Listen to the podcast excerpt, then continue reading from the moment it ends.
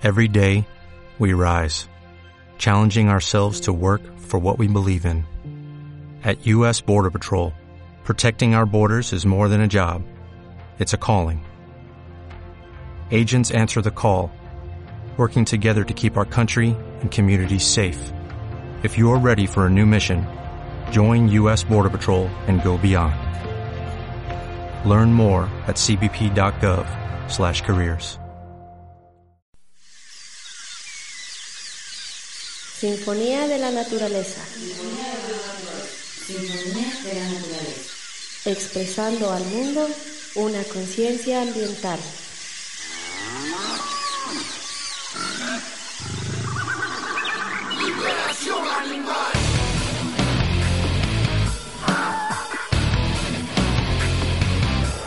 Qué gusto estar nuevamente con ustedes, habitantes del planeta, en este su programa Sinfonía de la Naturaleza. Su amiga Guadalupe Egret le saluda desde Quito, Ecuador, en América del Sur.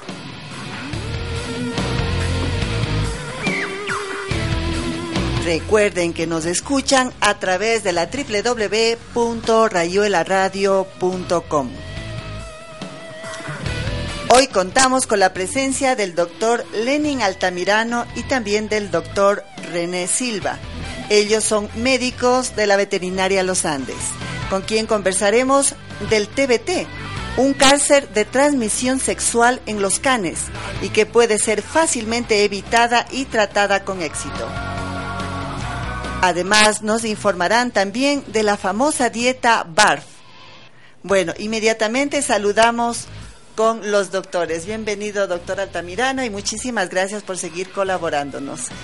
Muchísimas gracias a ustedes, buenas tardes a todos los, los oyentes y tengan un bonito día.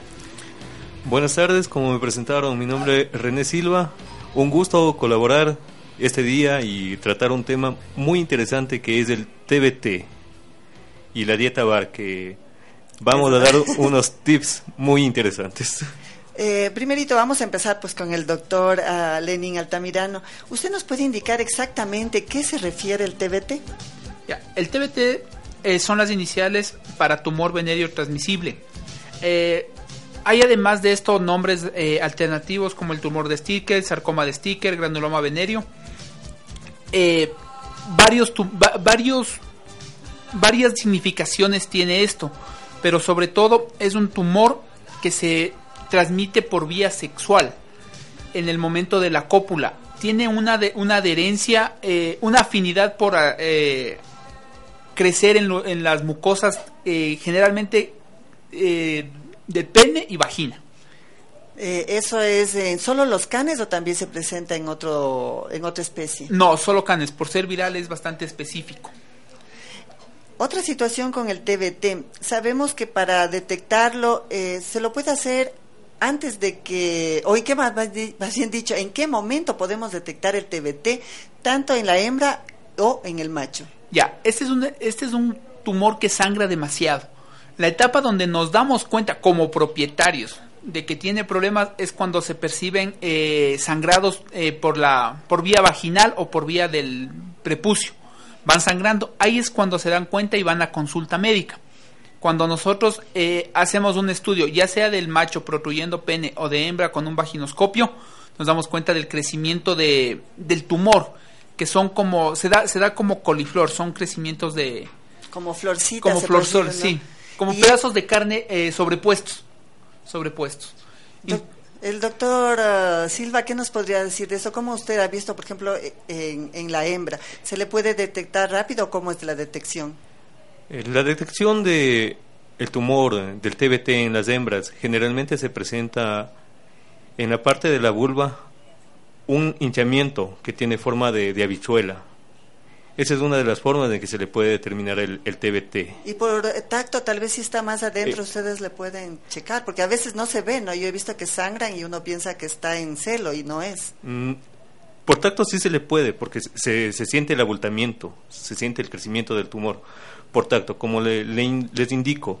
Eh, se presenta en forma de, de habichuela, que se, se, puede visualizar, pero eso no significa que el tumor sea pequeño, eh, posiblemente adentro sea mucho más grande. ¿Y extragenitales también puede ir el tumor en otro sitio del animalito? A ver, eh, la primera afinidad va a ser por la parte peniana, pero sí. Existe en cualquier parte de las mucosas, se pueden eh, percibir en labios, en los, en los hocicos de los perros, en las mucosas de nasales y casos más graves y tiempo y casos que se han dejado crecer incluso llegan a, a base de cerebro, y, dominando todito el sector. Ay, qué terrible. Pero eso ya es un caso terminal y el animalito ya de estar prácticamente decaído, no sin comer y no sé. Claro, llegan a la deformidad total. Más que el, el problema es descuido. Siempre el problema es descuido. El caso claro fue de un perrito que pensaron que tenía tuvo algún golpe, alguna. Ellos pensaron que era pus lo que botaba. Y claro, la, primera impresión era, era ver un animal golpeado, posibles hinchazones en todo el lado, pero ya palpación lo que botaba no era pus. Cuando se dio el diagnóstico de que era TBT es cuando me di cuenta que la perra ya tenía en la, en la parte vulvar, en la vaginal, ya tenía la, la coliflor y sangraba demasiado. Ahí es la primera impresión fue que el perro había sido, era macho este perro. Él no tenía, el, el perro había sido castrado en campaña, por ende no tenía montas. Él no tenía, penianamente no tenía nada, pero en la cara totalmente dominado lo que es el TBT, hasta la base del cerebro. O sea, él no había tenido un cruce con ninguna perrita y, y, tendía en el cerebro. ¿Y por qué se supone que le vino eso? ¿Sería antes cuando tuvo montas el animal? Eh, parece que el macho lo, parece que el macho lo castraron en, o sea, hace, hace varios años ya. Y de ahí llegó la perrita. Era una comunidad, llegó la perrita y esa perra sí tenía TBT. Entonces, el, el, hecho de que el macho esté olfateando, olfateando, y ese contacto, no, no con fluido, sino con la, el desprendimiento tumoral, porque es un, es un tumor que sangra bastante y que se desprende. El, el, contacto directo con eso en mucosas es lo que le causa la, el crecimiento en, paredes, en paredes mucosas de boca, olfato y que se extiende hasta el cerebro. Se extiende hasta el cerebro. ¿Nos quería decir algo, doctor Silva? Bueno, en, ese aspecto sí, eh, por contacto con fluidos y, descamación, descamación propiamente del tumor, que este tumor tiende a, descamar, se produce el contacto directo con mucosas y por ende se produce la, transmisión, el contagio. Claro, yo tuve una experiencia en un refugio que ayudábamos, que estuvo un perrito, justamente que el doctor Altamirano lo chequeó, que tenía un sangrado y sin embargo él estuvo eh, se dio otro diagnóstico y se lo tuvo por ese error eh, en el círculo de algunos animalitos ya de edad y no pasó, el había tenido TBT y no pasó a ninguno de ellos porque el sangrado no fue suficiente, como decía el doctor, se necesita que una de estas póstulas realmente de esta carne dañada no eh, sea la que el otro animalito ingiera o que tenga pues del cruce la monta que ustedes se dice para que esto suceda. Y como no, no hubo esto, el contagio no fue para los demás animales. En todo caso, eh, vamos a regresar después de una canción con una pregunta para los dos doctores. Y es, ¿cómo debemos evitar o cómo debemos también tratar este tipo de enfermedad? Y vamos pues a escuchar Amor Fiel. Esta es una canción dedicada a todos los animales.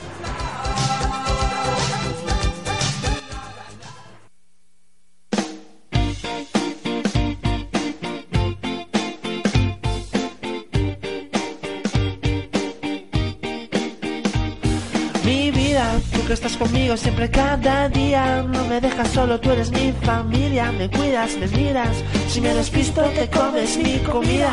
Al verte, supe que estaríamos toda la vida. Compartiendo todo como el primer día. Ladrando, durmiendo. Hacer el perro contigo me da vida. A mí me da vida. Y tú, que estás aquí en YouTube. Tienes la forma de hacerme feliz, solo con cumplir luchar por esa forma de amar, dándolo todo siempre sin pedir, siempre estar ahí. Tú tienes en tu mano ese cariño que ellos quieren, con una caricia que les descendiendo y ya te quieren. Es hora de cuidarlos, lo merecen. Horas de carreras y miles de peleas jugando con ellos, sintiéndolos tan cerca de ganando tubo, para que no les entienda, forjando esa amistad que se hace eterna.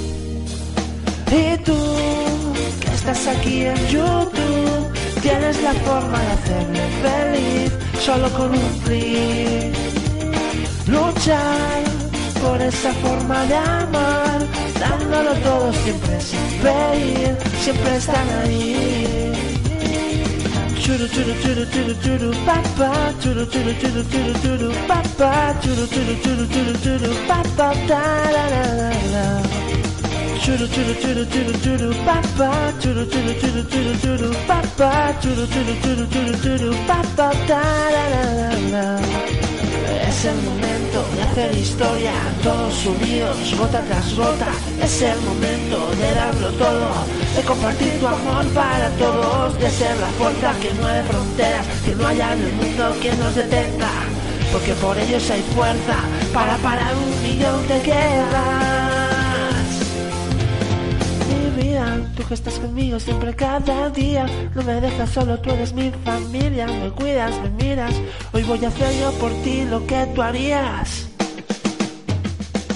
Y tú, que estás aquí en YouTube, tienes la forma de hacerme feliz, solo cumplir, luchar por esa forma de amar, dándolo todo siempre sin pedir, siempre están ahí.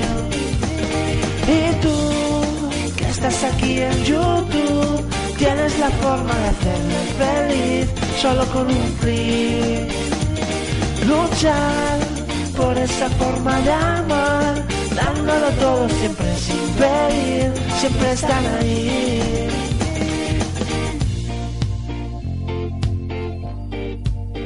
Siempre están ahí.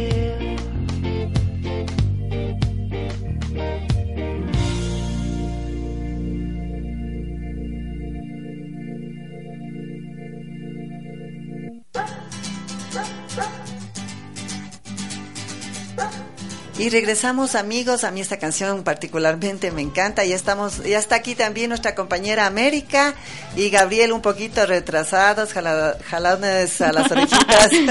¿Cómo están? Saludos a todos, mi querida Luli. El tiempo de, el clima de Quito, tú ya sabes cómo es, está lloviendo a cántaros, así Y que ayer tremendo sol. así es, así que con gripe y con, con mucha lluvia al mismo tiempo. Bueno, estábamos hablando justamente aquí, eh, les recordamos que estamos con el doctor Lenin Altamirano y con el doctor René Silva, los dos médicos veterinarios, y estamos hablando de una enfermedad que sufren muchos de nuestros perritos, pero por negligencia nuestra. Y ese es el TBT, es un cáncer genital. Y creo que América tenía una pregunta también con respecto a esto. Eh, bueno, mi pregunta es si el TBT es exclusivo de los caninos. Sí, Eh, es exclusivamente ya. de caninos. Cuando hablamos de caninos hablamos de perros, lobos y toda la Toda- familia de ellos. Toda la Toda la familia. can- de caninos. En gatos, imposible. Gracias, No, porque no, yo no. tengo en la casa le tengo a Los perritos con los gatitos. Y Claro, yo tengo el caso del SAC, ¿no? Claro, justamente que está tratando el doctor Lenin Altamirano, justamente por esto hemos eh, puesto ahora en el programa esta, esta enfermedad. Y vamos pues al tratamiento y cómo evitar, porque hablábamos antes fuera de micrófonos, cómo podemos evitar esta enfermedad, doctor Altamirano. La forma más práctica y que se de- deberíamos de adoptar todos los propietarios de mascota es mascota que no se dedique a la reproducción, esterilizar. No tiene por qué tener no tiene por qué tener eh, una un órgano que no se vaya a, fun- a- a destinar a funcionar. En, el, en, el- en el- en lo personal, si un macho es castrado no busca montas, si no busca montas, elimina el riesgo de contagio y elimina ese punto de, de ser un, un agente infeccioso. De, de igual forma las hembras. Como primer punto, la castración, la, la, la supresión de la parte reproductiva de los animales. Y por otro, la responsabilidad. No dejar que salgan a la calle a montar o a dejarse montar por cualquier animal. O que se laman entre ellos, porque no se puede saber también, ¿no? En ese El momento. esa problema, el problema del amido es que es una forma de relación, de relación, es una forma de etológicamente ellos así se conocen. Ya. Y cualquier hembra que tenga eh, olores raros, el macho se va a acercar, pero porque busca reproducción. Si el macho está castrado, no sale. Si soy responsable y mi macho se mantiene dentro de casa, o si mi hembra se mantiene dentro de casa, que es lo mínimo que debería ser una, una, una tendencia responsable de mascotas, es que no salga a la calle. Y cuando salimos con nuestros perritos, los llevamos con su trailla, es preferible que no se acerquen mucho a otro que, que esté manifestando un sangrado. que o sea, que estemos atentos. Claro, que, que presente cualquier enfermedad no es prudente. Si le ven mal al animalito, no le dejen que se acerque por parasitosis, más aún cuando son enfermedades contagiosas, infecto contagiosas. Ya. ¿Y cuál sería el tratamiento? Por ejemplo, en SAC, lo que eh, vimos en un principio, porque fue un diagnóstico al principio equivocado que nos dieron, bueno, no sabemos quién. En todo caso, él empezó un sangrado y, y el pene se le salía y se suponía que se lastimaba y por eso era el sangrado. Pero en el momento en que se le hizo un tacto, encontramos que a mitad del pene hacia adentro tenía pues estas póstulas. ¿Y cuál fue el tratamiento? Ya, el, lo primero que se tiene que hacer en tratamiento de TBT es la extracción de toda la de, de to- la, la mayor cantidad de la masa que exista y con cauterio inte- in- intentar, porque solo es intentar sacar totalmente lo que se puede, lo que se aprecie y lo que se pueda que está pegado a la mucosa. Con eso es el inicio del tratamiento. Eh, la, la, la O sea, es de la parte quirúrgica. la parte del- quirúrgica del tratamiento. y ese, en este caso que es un macho y en la hembra también se Eh, practica exactamente, igual? sí, exactamente lo mismo. Si él, cuando presenta protrusión para exter- exteriores, se tiene que sacar. Igual, hay, hay el vaginoscopio, es como el vaginoscopio femenino. Ya. En caninos se lo abre y se extrae toda la mayor cantidad. Basado en que, si tenemos poca cantidad de cáncer, poca cantidad de, este Células, de eh, células cancerígenas, cancerígenas. es más fácil que el, el posterior tratamiento, que es quimioterapia, nos responda en menos tratamiento y de mejor forma. Entonces, y el perrito acepte y, y mejor. acepte mejor. ¿En qué tiempo de la cirugía se empiezan las quimioterapias, que es la segunda fase? Ya, la primera, la primera etapa de tratamiento, la primera etapa es del quirúrgico, esperar que, to- que cicatrice totalmente. Todo depende del nivel de daño que se haga a la mucosa peniana. En promedio puede ser de 21, de 3 semanas a 6 semanas de cicatrización total de la herida que se haga para comenzar con el, el tratamiento de quimioterapia. ¿Por qué se espera? Porque el quimioterápico es un inhibidor de la- del crecimiento celular. Por eso tenemos que esperar primero que cicatrice totalmente para nosotros empezar con quimioterapia. Entonces, de tres semanas después a seis semanas después de la operación. Hay que hacer primero una evaluación del paciente en todo hay que hacer un hay que hacer un perfil claro hay que y hay que hacer un perfil para control un perfil eh, un perfil eh, sanguíneo para saber un hemograma simple para saber a qué, qué condiciones es la que tiene el- la mascota el momento de entrar a la cirugía ah, perdón el momento de entrar a la quimioterapia y después el momento de salir de la quimioterapia que eso puede ser entre cuatro sesiones o cinco sesiones ver cómo va lo mínimo es de cuatro sesiones Mm, En la quimioterapia, ¿qué medicamento se utiliza? En este caso, eh, uno de los más conocidos y que nos ha dado excelentes resultados es el sulfato de vincristina. Es excelente, no es un fármaco exageradamente caro, nos da excelentes resultados para, la, para esto y sobre todo no afecta al desempeño de la mascota. Generalmente estamos estigmatizados con el hecho de quimioterapia, es decaimiento, caída del pelo, deterioro. En el caso de las mascotas, Claro. no.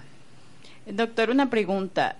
Usted dice que el, el nivel o las, eh, las eh, quimioterapias, el número de quimioterapias depende de cada mascota, ¿no es cierto? Sí. Ya, esta bien Cristina se utiliza también en seres humanos. Sí, de hecho, de hecho la investigación en, en oncológica es avanzada en seres humanos, entonces lo que tenemos es una adaptación a la a la a los a las mascotas con perfectos resultados, sin problema. Es el mismo fármaco. ¿Se puede hacer este tipo de procedimiento o tratamiento en cualquier edad del animalito o puede haber sus riesgos en alguna edad? Eh, de hecho, si la enfermedad, a la edad que se presente la enfermedad, tiene que ser tratada. O sea, no hay determinante. Claro, si estamos hablando de un perro, eh, un perro senior, un adulto mayor, un perro viejo, Digamos, de uno de 14, 15 años que sí puede suceder. va a causar ¿no? decaimiento. Pero es o eso o dejar que O el tumor vuelva a crecer, de que el tumor comience a consumir, porque de hecho sí ti- se presentan anemias fuertes por el sangrado Por el intenso sangrado. que tiene. Sí. Entonces no hay hay que hay preparaciones. No es lo mismo que llegue un perro de 2, 3 años a la- al tratamiento que llegue un perro de 14, 15 años. Pero para todo hay que preparar. El veterinario se encargará de prepararle a la mascota para que acepte el tratamiento. Entonces sí hay medidas a tomar. Doctor, ¿el TBT es exclusivo de los órganos sexuales del animal? ¿Puede salirle en cualquier otra parte Bueno, del eso cuerpo? ya hablamos hace un momentito que tú no estuviste y sí nos explicaba, pero vale que nos vuelva a dar la información, doctor. Eh, además de los de los es, él es, es adepto por la- las mucosas eh, de los de los del pene y vagina pero se puede asimilar a cualquier mucosa tales como la olfativa en la nariz y la, la mucosa bucal en la en el hocico ¿Qué tiempo tiene de, de madurar esta enfermedad? Eso no. Es diverso. Eh, hay, hay, eh, se llama incubación. El tiempo de incubación puede ir desde las tres semanas a seis semanas, donde se presentan los primeros síntomas visibles. No sangrados, visibles, donde si yo estoy pendiente, puedo ver un crecimiento anormal celular. Claro. Pero si no estoy pendiente de mi mascota, no puede me pasar puedo hasta dar los cuenta. dos, tres meses, donde comienza el sangrado y recién llama la atención. Esa es una de las auscultaciones que hace el veterinario cuando lle- lleva, tiene su paciente, ¿no? Llevan a la mascota. Es una de las cosas que ustedes se preocupan de checar, por ejemplo. No, depende del grupo de los un- animales que llegue. Ay. Si llega un perro de casa para un control rutinario, no, no se lo Pero baja. puede pasar si es que es negligente la, la- si es la- negli- los claro, dueños. En, en parte de la entrevista es, ¿ha tenido montas?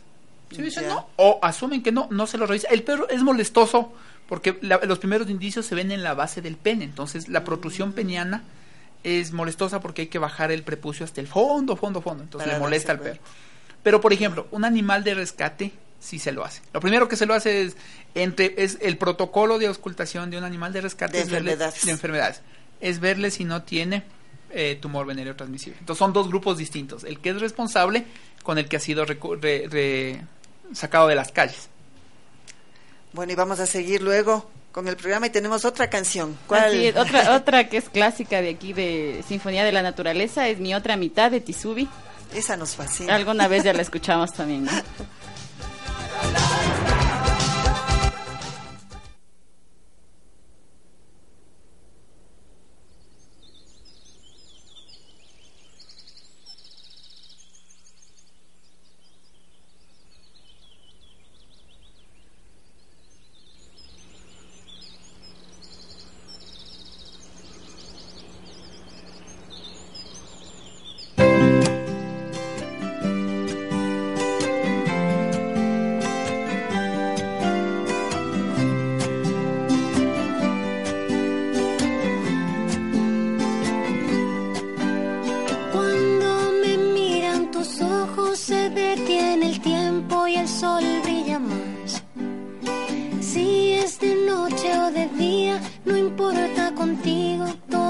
Especial. Y es que si estoy a tu lado, siento que he encontrado mi otra mitad.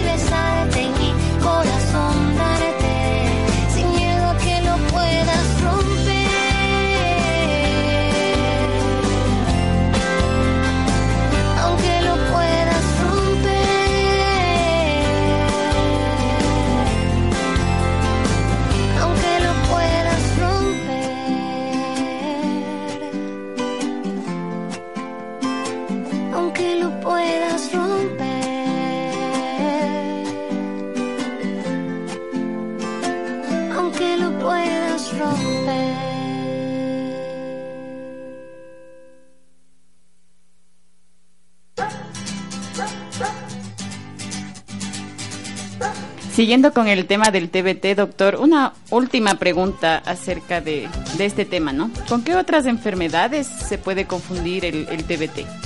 Diagnóstico diferencial se lo puede hacer en hembras con eh, épocas de celo, en machos con rasgados penianos, por montas, o sea, sea que estén corriendo o hayan pasado alguna alambrada, algún raspón, alguna cosa. Entonces, el diagnóstico diferencial se lo hace en base a celos de en hembras y posibles raspados en machos. O sea, por son- un daño, por una herida. Una herida, una herida, esa es un- una abrasión, alguna cosa. Eso es, pero son bastante sencillos la, la diferenciación. Bastante sencillos, porque a la mucosa plana no es lo mismo ver un corte que ver una superposición celular, unas masas anormales. Claro, yo he tenido la oportunidad de ver y más o menos como que les digo, como esas póstulas que salen alrededor de los labios, es como un herpes, Como ¿no? herpes, o fuegos, del fuego que le como llaman. los fuegos que llamamos aquí en Quito, en Ecuador, que es alrededor de los labios. o- herpes simple. Ajá. Eh, ah, o hay otras cositas que salen en las manos también, como lunares grandes. También. Pero, Las verrugas. Las Exacto, verrugas. pero como una verruga roja y que está sangrando. Y Pues, sangrando si este es el caso de uno de sus perritos, sabe que es un tratamiento que, que sí es efectivo, que se puede dar, que no es muy costoso, al menos aquí en Ecuador no es muy costoso, y su perrito va a estar bien o su perrita. Pero la forma de evitar, doctor, esa es la principal. ¿Cuál es? La esterilización y O la el- castración. ten- o la castración y la, el- la tenencia responsable de mascotas. Es que Y no es para nada indicativo, un, un TBT por más avanzado que sea, no es indicativo de eutanasia, ni es que no da resultados. Es fácilmente tratable y con excelentes Pero resultados. siempre que se complete, no solo la parte quirúrgica, sino también la parte química, ¿no es Sí, cierto? la parte Las do- interna. La, ah, la interna parte que es con el químico. Ajá, sí, es Ok. químico. Entonces ahí estamos claros, hay que completar y es curable. Bueno, pero ahora vamos a hablar de otra situación que también nos preocupa a muchos, que es la alimentación de nuestros canes. Antiguamente, pues para da- dar un, un tip, hacíamos la colada de harinas, de harinas de, De harina haba, de amarilla. Exacto Con un hueso de... de maíz de y vaca con, y con hueso, ni siquiera carne, sino hueso. Y alguna vez algún doctor me dijo, ¿tú has oído que los animales son huesívoros? No, son carnívoros. Hay que darles más de carne que de hueso. Pero vamos a hablar de esto. Eh, ¿Cómo tú le alimentas, eh, América, a tus perritos cuando haces una comida casera? Y veamos qué nos dice el doctor de lo que tú crees que está bien darle. Hacer comida casera para ellos no. Tú no, pero No. si es que le hicieras, Eh, si es que ¿O le qué hago... has visto que hacían? Bueno, por ejemplo, mi mami, mi mami la alimenta con avena y, e hígados de pollo. ¿Qué nos dice, doctor? De las harinas, de los hígados, de la carne, del hueso. A ver, yo, yo quiero primero empe- eh, dar, dar dos puntos de vista. El uno es, hay dos tipos de comidas para animales. Y ninguno ni es bueno ni es malo. Es bueno si se lo sabe manejar o es malo si no se sabe manejar.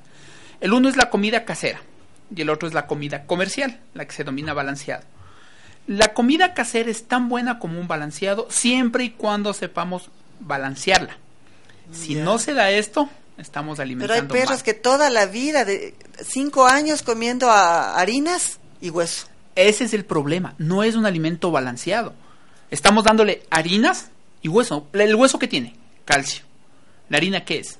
Carbohidratos. Carbohidratos. ¿Dónde tenemos fuente proteínica? No tenemos fuente O sea, es muy baja. Es, el problema es que no tenemos. Estamos, estamos suplementando. Vamos, vamos ¿Qué a se un, necesita exactamente? Vamos, eso le iba a decir. Vamos a un ejemplo, un ejemplo de qué es una comida moderadamente balanceada. Proteína. Nosotros comemos proteína en carnes. Eh, el segundo punto es necesitamos una fuente vegetal de minerales. Necesitamos un complemento de carbohidratos, como la harina. Eso es lo que nos va nivelando. Necesitamos parte grasa. Todo eso nos da un balanceo de la, de la alimentación. Cuando nosotros decimos, yo le doy, yo le, yo le doy, a- yo le hago a mi comi- a mi perro comida casera, muchas veces no caemos en hacerle. Le transformamos al, al perro en un, en un procesador de desechos. Le pongo lo que, que sobra, sobra de, de la comida. platos. ¿Y qué generalmente sobra? Arroz y ensalada. No sobra fuente proteínica, muchas veces ya ni los huesos, porque nos comemos hasta los huesos.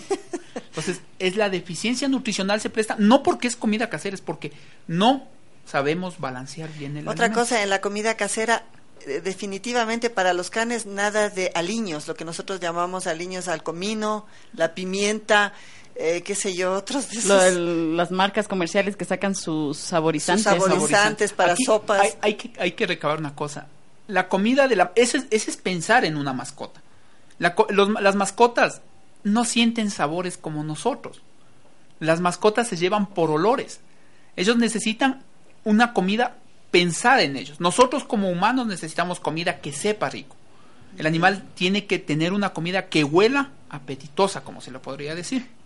Doctor, ¿y los eh, perritos son vegetarianos de alguna manera? O sea, ¿comen vegetales? Por ejemplo, las mías no comen. Para nada, yo le pongo un tomatito por ahí no comen nada. Pero, por ejemplo, la, la perrita de mi mamá, ella sí come lo que le pongan. A ver, A la fruta también. La fruta, también es necesario. El asunto es este. Históricamente el animal es un carnívoro. El animal, el perro come carne. Pero el hecho de que también sea carnívoro a la mascota le, cae- le, le- le trae problemas. Una, una longevidad más, pe- más baja en, el- en en el animal.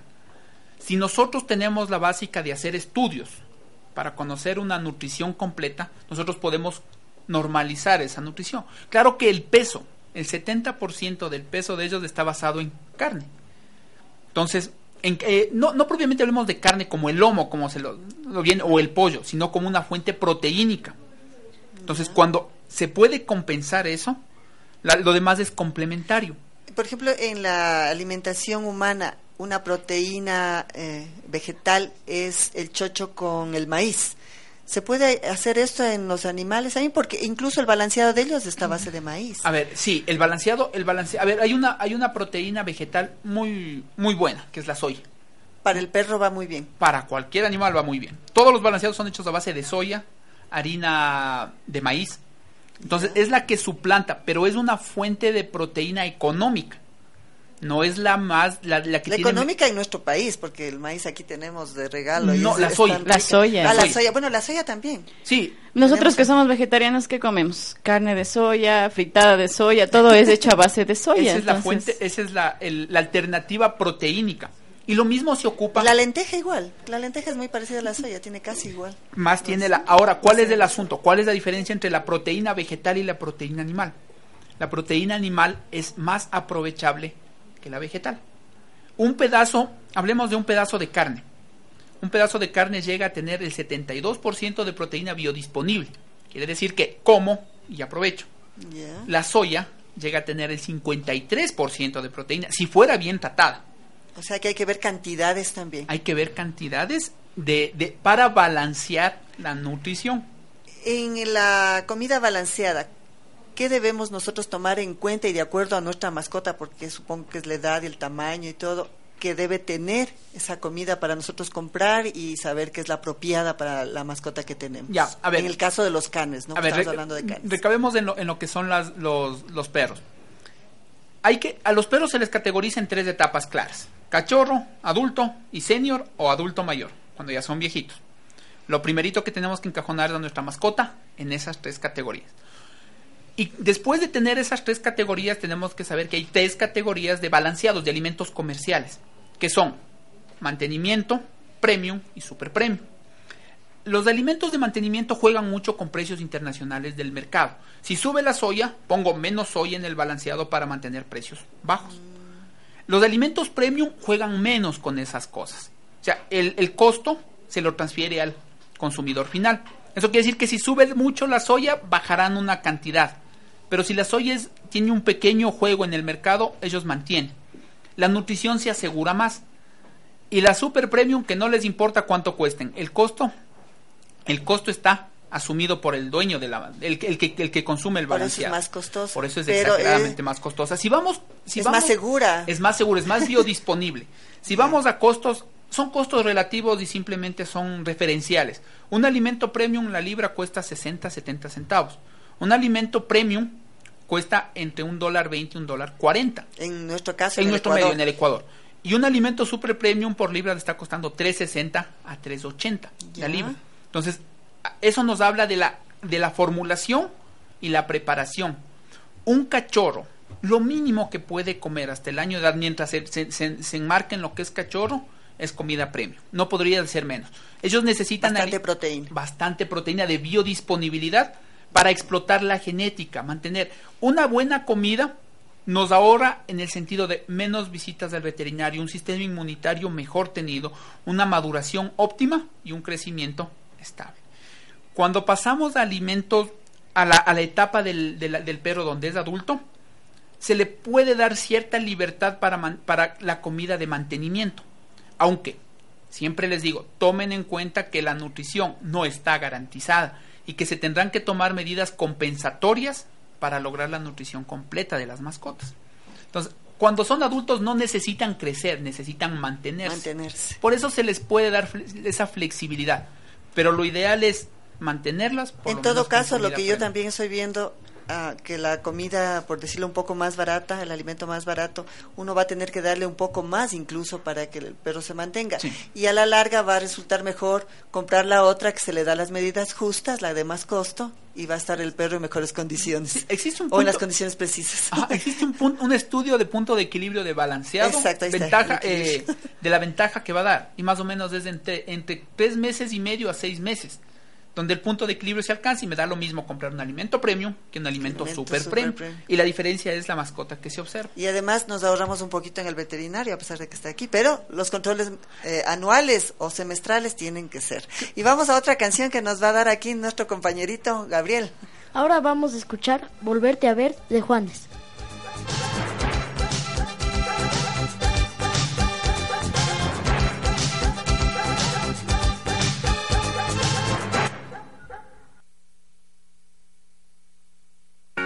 Daría lo que fuera por volverte a ver. Daría hasta mi vida y mi fusil, mis botas y mi fe. Por eso en la trinchera de mi soledad, tus ojos son mi luz y tu esplendor, mi corazón. Y si no fuera por ti, yo no podría vivir en el vacío de estos días de saber. Y si no fuera por ti, yo no sería feliz como lo soy cuando con tus besos me veo partir.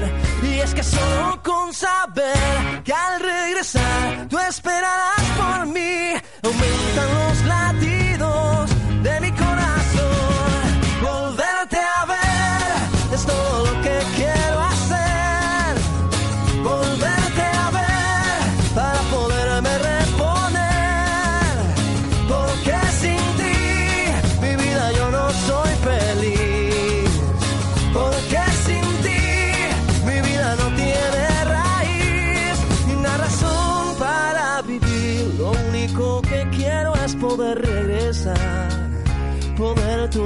las balas esquivar y sobrevivir. Tu amor es mi esperanza y tú mi munición. Por eso regresar a ti es mi única misión. Y si no fuera por ti, yo no podría vivir en el vacío de estos días de no saber. Y si no fuera por ti, yo no sería feliz como lo soy cuando con tus besos me veo partir. Y es que solo con saber que al regresar tú esperarás por mí, aumentan los latidos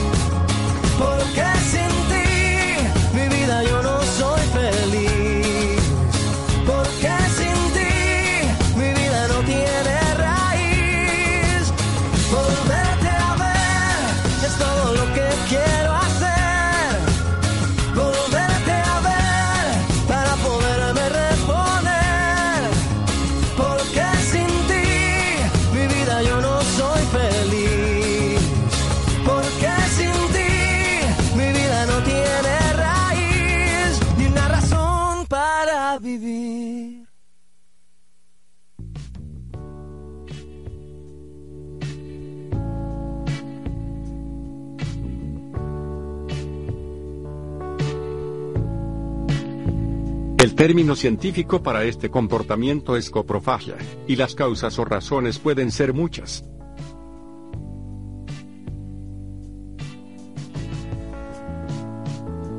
Razones por las que un perro puede presentar coprofagia. Las hembras al dar a luz y tener a sus cachorros, se comen las heces de los pequeños para mantener limpia la madriguera. Por esta razón la coprofagia puede presentarse con mayor frecuencia en hembras. Algunos perros pueden comer heces por el contenido nutricional, como la fibra.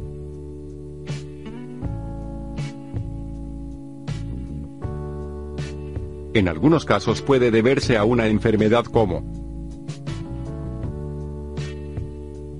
insuficiencia pancreática, falla en la glándula adrenal, problemas de tiroides, parasitosis, diabetes.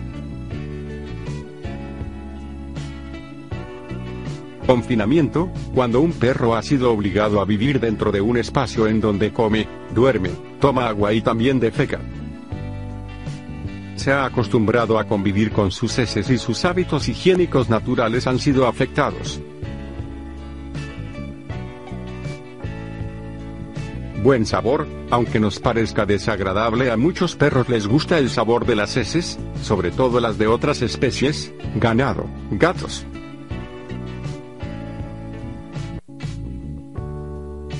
Mira estos consejos para corregir la coprofagia.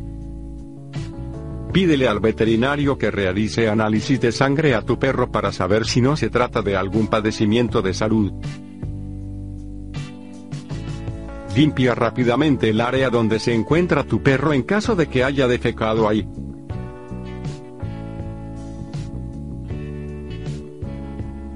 En el paseo, pon atención y anticípate. Llama su atención en cuando tú veas una popo por ahí y premialo por acudir a tu llamado y no comer las heces.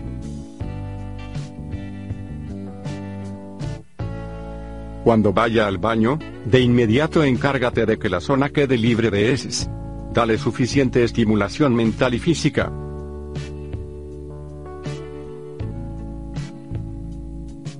Asegúrate de que su dieta está bien balanceada y le aporte todos los nutrientes que necesita.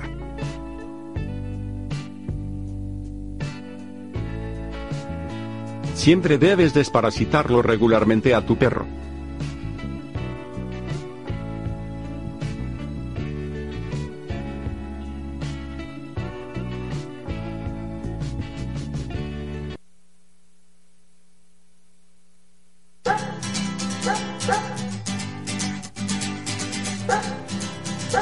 Amigos, estamos nuevamente. Ustedes acaban de oír este audio que querí- eh, nos pareció súper interesante y por eso lo hemos antepuesto para hacerle las preguntas debidas al doctor. Y se trata sobre la coprofagia, que es la alimentación de los animales por el- las heces, lo que ellos acostumbran a hacer. Y aquí creo que tiene una pregunta, eh, América. Bueno, antes de hacer la pregunta, un saludo a nuestra compañera Gaby que nos está escuchando. Mi querido doctor. Un saludo a todas. Una pregunta. Además de las razones que dieron en el, El audio. en el audio, ¿puede ser una muestra de rebeldía de parte de la mascota? Conductual, sí, esa es, esa es conducta. La- eh, si con eso logra llamar la atención la mascota, va a que es lo seguirlo que también haciendo. nos han dicho. Pasa. Y eh, la hierba también se comen. ¿Es otro síntoma parecido o tiene otra otra vinculación? La hierba es una, es una fibra dura. Puede hacerlo la mascota, uno, cuando tiene molestias estomacales para regurgitar, botar, puede ser por acidez o puede ser para desparasitarse. Sí, eh, Doctor Silva. muchas, muchas del- de las hierbas, bueno, acá en Ecuador se conoce una hierba que... los hierba de perro? La hierba de perro que también se le conoce como ashkumikuna. Ah, Ya, eh, generalmente lo- los perros consumen ese, esa, esa hierba, esa fibra, que es algo dura, es para provocar una limpieza de los intestinos.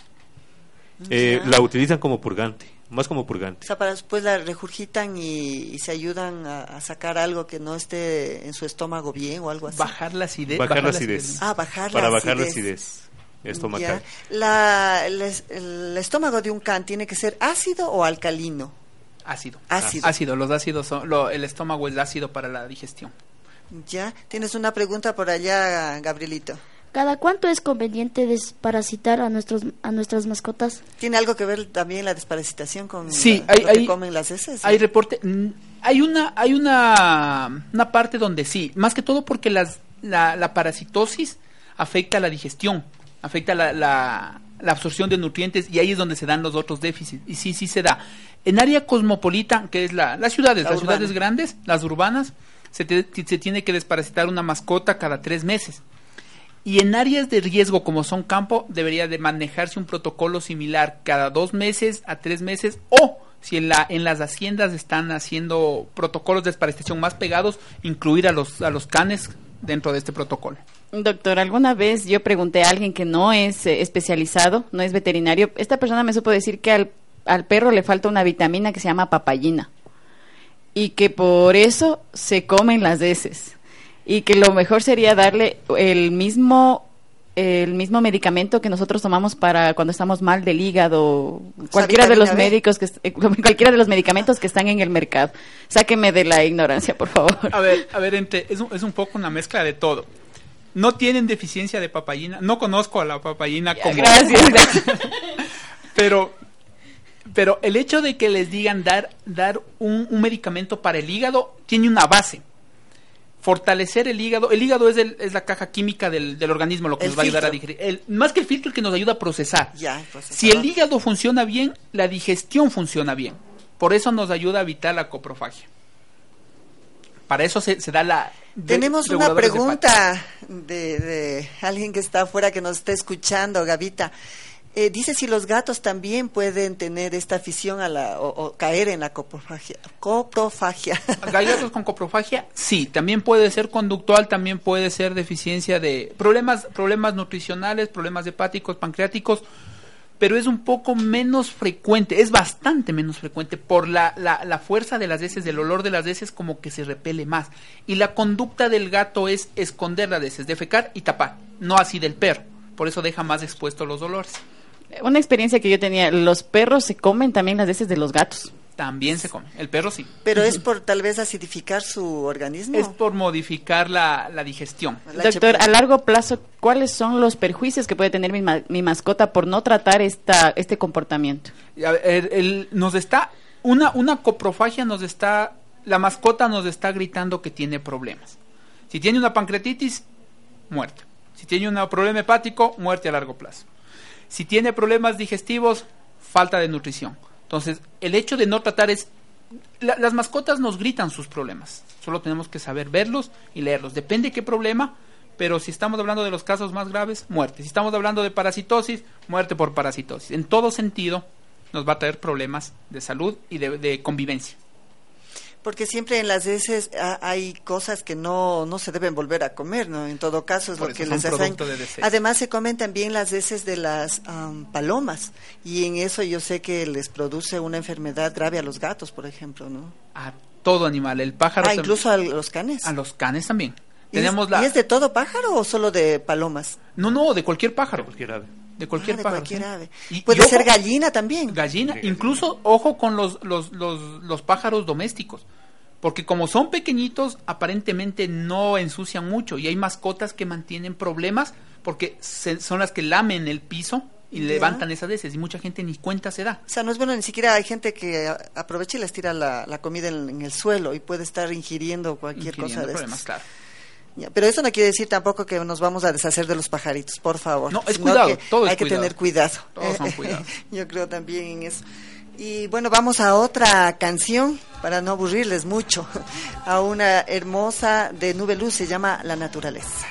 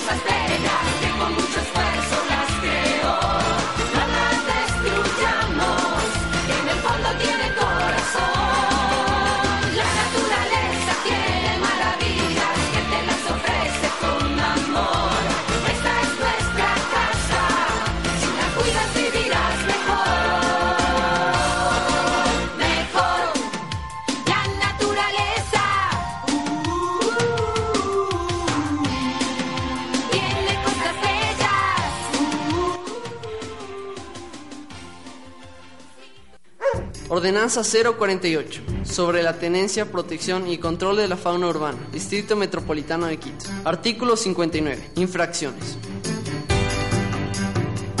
No brindar la atención veterinaria preventiva y curativa que el animal requiera.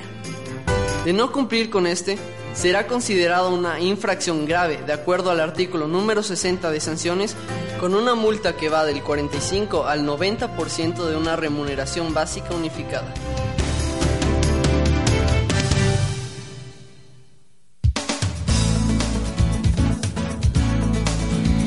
El Día Internacional del Control Biológico se celebró el 18 de febrero, fecha que por su importancia debe convocar a ejecutar acciones en los que se tiene en cuenta los riesgos que implica el uso continuado de pesticidas y fertilizantes químicos, dañinos no solo para la salud humana, sino también para el medio ambiente. Y así amigos, estamos con nuestro segmento para recordar con Gabrielito que nos acaba de indicar justamente sobre el control biológico. El control biológico está libre de los efectos secundarios indeseables asociados a los insecticidas de amplio espectro y es uno de los métodos de mejor relación entre costos y efectividad. Cuando es aplicado por especialistas bajo principios establecidos, el control biológico es seguro y no tiene efectos adversos sobre el ecosistema. Así es que qué bueno que estemos volviendo a los principios. Y vamos ya en los últimos minutitos del programa, así que vamos a hablar con las últimas palabritas, las últimas consideraciones con los compañeros y el doctor.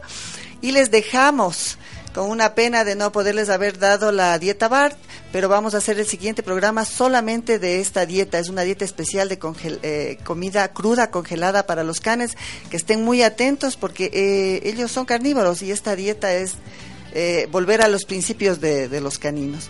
Pero doctor, eh, en las últimas consideraciones en lo que tiene que ver con la alimentación, ¿qué es lo recomendable? ¿Qué nos recomienda usted, por, por lo menos en las ciudades, en, en, la parte urbana, en los animales urbanos? Eh, la, la, la consideración básica sería una dieta balanceada que cada persona elija qué balancea, cómo, cómo va a balancear. Si es, si van a elegir una dieta balanceada casera, edúquense, nútranse, eh, vean, lean y todo, y por eso vamos con la dieta Consulten a su veterinario. Consulten al veterinario, claro, al profesional para poder balancear las caseras y si no elijan una comida premium para que su mascota esté nutrida, mejor nutrición, menos problemas de salud. ¿Y cuántas veces al día se debería dar a una mascota? ¿Tres, dos? Eh, ¿Les provoca un problema en el estómago cuando uno se pasa de tres comidas a una. A, ver, no, los cachorros comen hasta los 6, 7 meses, tres veces al día. Los balanceados estamos hablando, la comida casera, la comida comercial. De cuando son de 12 hasta 12, 13 meses, dos veces al día. Pasado el año hasta los 7 años, una vez al día. Y pasado eso ya tendría que acoplarse de acuerdo a las necesidades del adulto mayor. La comida. ¿Y el agua? El agua, agua, agua limpia y a disposición, cubierta del sol 24 horas al día. Suficiente agua fría, limpia.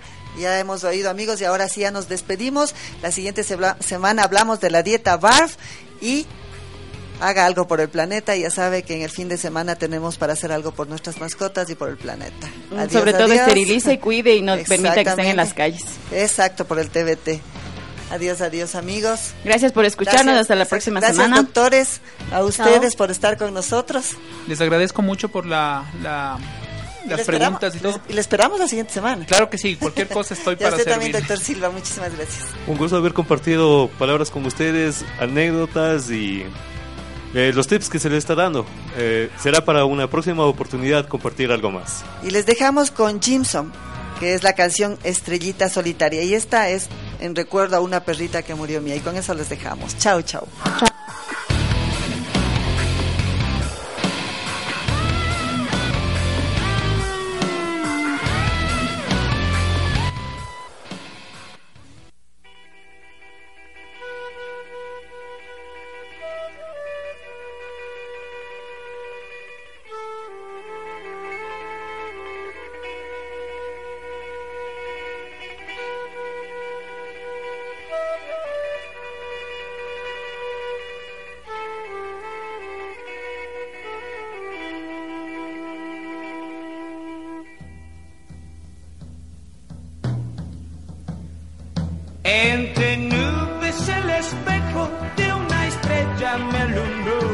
que vista de su diamante a mi alma enamoró.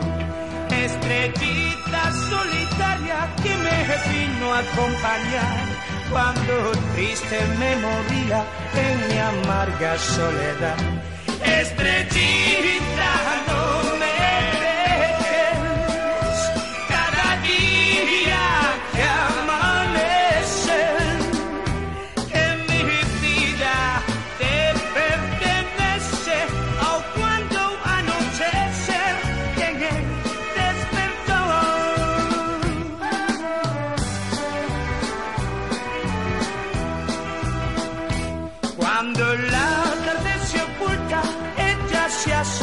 asoma a brillar con su luz.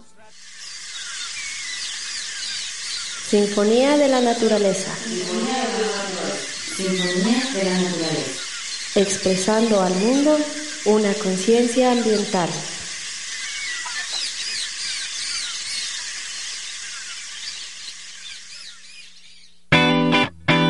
Estás escuchando una radio libre. Rayo de la radio. Mayor libertad imposible.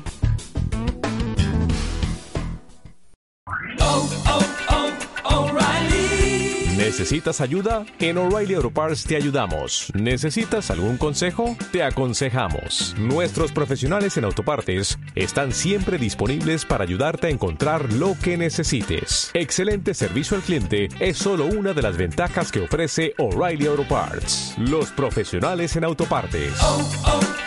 O'Reilly Auto Parts.